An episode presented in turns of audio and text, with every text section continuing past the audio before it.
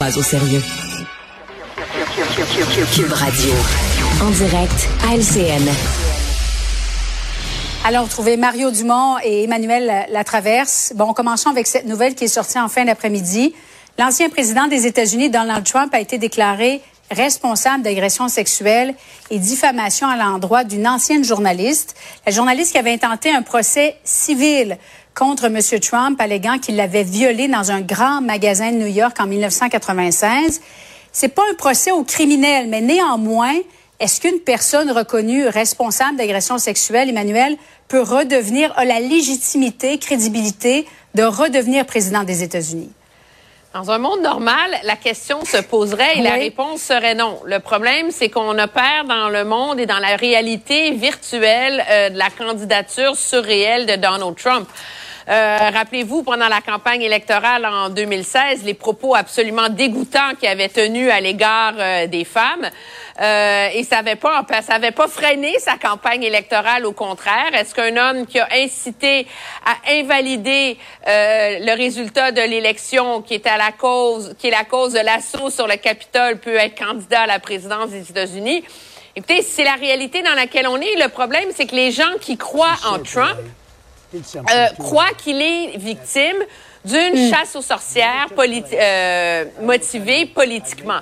Alors, les gens qui croient en lui vont toujours s'accrocher à quelque chose. L'enjeu, je pense, qui euh, plane sur sa campagne actuelle, c'est pas sur si à cause de cette condamnation-là, il n'est plus qualifié pour être président. C'est l'accumulation à un moment donné. Euh, les accusations de fraude, la condamnation cette fois-ci, il y a d'autres causes qui s'en viennent. Est-ce qu'un jour viendra la goutte qui fait déborder le vase de son mm. absence de crédibilité. Moi, c'est davantage sous cet angle-là que je regarde ça. Oui, parce que Mario, c'est un peu le début du chemin de croix pour euh, pour Donald Trump. On a vu bon euh, le, 130 000 qu'il a versé à, à l'actrice américaine Stormy Daniels, son implication dans l'assaut du, euh, du Capitole en janvier 2021, lorsqu'il a demandé des milliers de votes pour l'État de la Georgie. Bref, il y a une série de procès qui s'en viennent peut-être pour M. Trump. Mais est-ce qu'il est en téflon, finalement, peu importe ce qui lui arrive? C'est mon impression. C'est mon impression. Hmm. Je veux dire, c'est... Emmanuel vient de le dire très bien, c'est surréaliste. Comment on pense que demain matin, là, iriez-vous euh, faire du bénévolat pour un candidat aux élections euh, qui est condamné pour agression sexuelle puis qui est euh, accusé de fraude, puis poser la question, c'est y répondre, puis qu'il y a quatre autres procès en attente. Mais c'est plus, on a l'impression que l'appui à Trump, c'est plus devenu religieux que politique, ni plus ni moins. Il est devenu un, un héros. Juste les femmes, là sais, ce qu'il a dit, même dans cette cause-là, ce qu'il a dit sur les femmes, c'est qu'un homme riche, puis un homme puissant, n'a pas s'occuper de ça. Lui, une femme, il l'embrasse, puis il saute dessus, puis il taponne, c'est comme si c'était son droit. Ça fait partie des privilèges. Ouais, ça fait partie des privilèges d'être riche et puissant, mais les femmes ordinaires, les femmes à faible revenu qui qui, qui, votent pour lui, ont pas l'impression, ça les écœure pas, ont pas l'impression que, tu sais, euh, en tout cas, j'aime mieux pas en parler, ça, ça, ça me décourage, ça me choque trop. Quelques heures après la décision du Canada d'expulser le diplomate chinois Jia Wei, la Chine a répliqué à son tour, expulse donc la diplomate canadienne.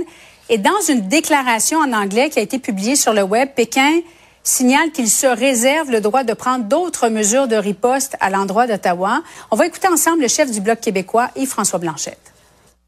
Et tant qu'à expulser le diplomate chinois, le gouvernement aurait pas dû commencer en disant qu'on peut pas faire ça, c'est risqué, il risque d'y avoir des représailles, parce qu'en faisant ça, le gouvernement se trouve à mettre en lumière sa faiblesse, ses hésitations, son incapacité à prendre des décisions qui soient décisives, justement, qui soient marquantes. Emmanuel, est-ce que le Canada, dans le fond, a peut-être tenté d'étouffer l'affaire parce qu'il ne souhaitait pas en venir à des sanctions à l'endroit de la Chine pour éviter à son tour des représailles?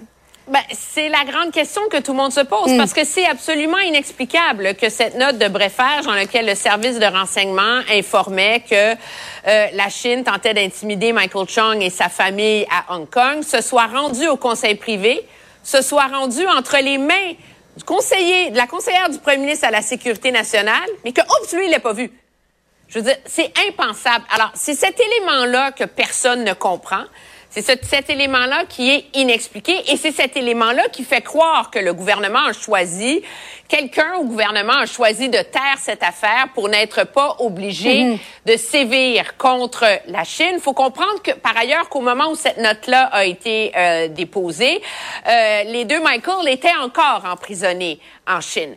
Donc, est-ce que c'est ça qui a causé tout un imbroglio? Votre théorie, votre thèse est aussi bonne que la mienne et je pense qu'en bout de ligne, c'est ça qui justifie qu'il y ait une forme d'enquête indépendante. Parce que là, le gouvernement peut bien dire, vous voyez, on a du courage, on a des premiers pays dans le monde à expulser un, un diplomate chinois pour cause d'ingérence. Le problème, c'est que tout le monde a compris qu'ils l'ont fait parce que l'affaire a été bruitée puis elle a été publiée dans le Globe and Mail. Et là, le message de la Chine aujourd'hui est intéressant. C'est dit, nous exigeons que le Canada cesse ces provocations, sans quoi nous mettrons d'autres mesures de représailles. Donc, c'est comme une mise en garde. Si vous faites rien d'autre, là, c'est bon, vous en avez expulsé un, on en expulse une, on est égal. Mais si vous, si vous avancez davantage, mais là, il y aura une escalade pour le Canada. Mario, il y a plusieurs questions qui demeurent sans réponse parce que, bon, le député libéral qui aurait demandé de retarder la libération des deux Michael, euh, ensuite, euh, don chinois à la Fondation Trudeau, même le, volet intimidation à l'endroit de Michael Chung, euh, ça n'a jamais été clair vraiment quel type de, de geste avait été commis comme un mystère qui plane. on attend la décision du rapporteur spécial concernant l'ingérence chinoise, David Johnston. As-tu l'impression qu'il pourrait prendre une autre décision que celle d'aller de l'avant avec une enquête publique? Impossible. Ah, il pourrait toujours suggérer autre chose, mais à mon avis, il n'y a rien d'autre hmm. qui peut satisfaire à la fois l'opinion publique, à la fois l'opposition, à la fois les exigences les exigences morales de vouloir savoir qu'est-ce qui est arrivé, de dire comme pays, on veut d'une façon sérieuse creuser une question. Bon, une fois que ça s'est dit, euh, je pense quand même que dans le public, euh, même si on dit, ben, M. Trudeau, il avait pas le choix, il était poussé, l'affaire était publique, la gravité de ce qu'avait fait ce consul chinois obligeait, moi je suis l'école, le gouvernement canadien avait plus le choix. Mais malgré qu'on dise tout ça, c'est quand même une énorme décision. Je veux dire, c'est, c'est, c'est plus facile pour moi de la commenter à TV ou de dire à TV, ouais, ouais, il devrait l'expulser.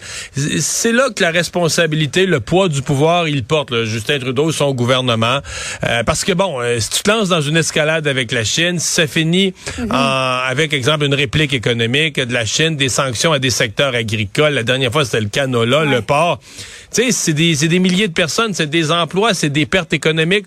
Donc moi, je, je suis un peu du côté de Justin Trudeau de dire, c'est pas, euh, t'avais pas le choix, il fallait le faire, mais c'est pas une décision là que tu peux prendre sur un coin de table, dire là je suis choqué. C'est quelque chose que tu dois préparer et peser de toutes les manières possibles. C'est des gestes d'impact lourds de portée.